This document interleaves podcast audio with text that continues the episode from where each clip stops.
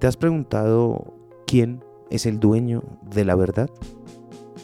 Es una serpiente enorme, gritó el ciego alejándose al tocar aquello que se atravesaba en el camino por el que transitaba junto a sus tres amigos que como él no podían ver. Del grupo, ninguno se asustó. El segundo de ellos, al palparlo, dijo, tranquilo, esto es un árbol. El tercero afirmó contundentemente al acariciarlo, se equivocan, es un gran abanico. Pues yo, lo que estoy tocando es una lanza, concluyó el cuarto.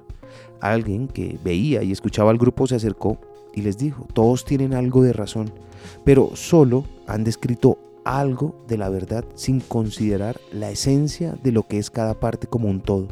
No es una serpiente, un árbol, un abanico, ni tampoco una lanza. Es un animal enorme, con una trompa, enormes patas, orejas y colmillos. Es un elefante. Ahora piensa, todos somos ciegos de alguna manera.